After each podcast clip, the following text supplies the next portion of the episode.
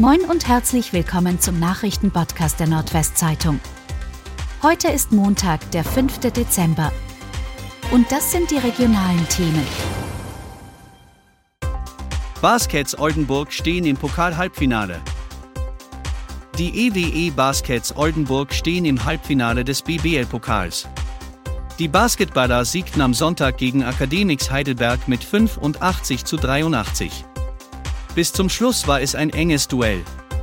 Vor 5737 Zuschauern stach Rassel mit 28 Punkten als bester Werfer bei den Oldenburgern heraus.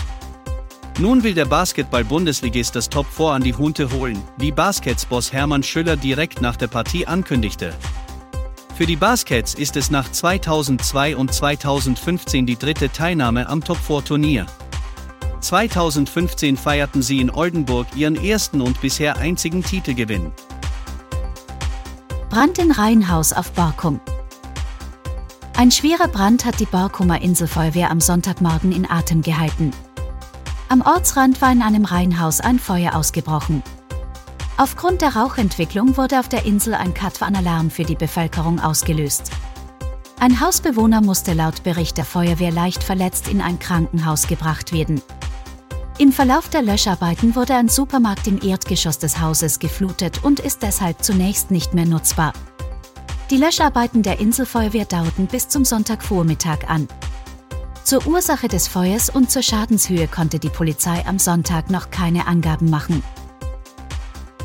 Porsche rast Polizisten in Delmenhorst davon. Nach einer halsbrecherischen Raserei durch Delmenhorst sucht die Polizei Zeugen. Laut Polizeibericht passierte ein weißer Porsche 911 Carrera S am Sonnabend gegen 16 Uhr den Standort eines Funkstreifenwagens im Einmündungsbereich Nordenhammer Straße Lemberder Straße.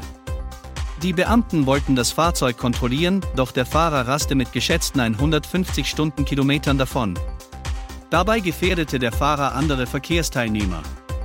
Wer Hinweise geben kann, sollte sich bei der Polizei in Delmenhorst melden. Nikolaus Biker verteilen Süßigkeiten in Farel und umzu. Blinkende Lichter, rührende Motoren und weiße Bärte im Wind.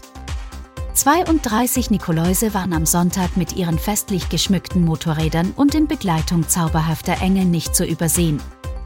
Ihr Ziel war es, in Farel und Umgebung Kinderaugen leuchten zu lassen und ihnen obendrein noch ein paar süße Geschenke mitzubringen. An mehreren Stationen legten die Weihnachtsmänner einen Stopp ein. Überall warteten Familien mit ihren Kindern auf die rasenden Nikoläuse. Insgesamt 800 Tüten mit süßen Leckereien und Nüssen wurden für die Kleinen gepackt und auch verteilt.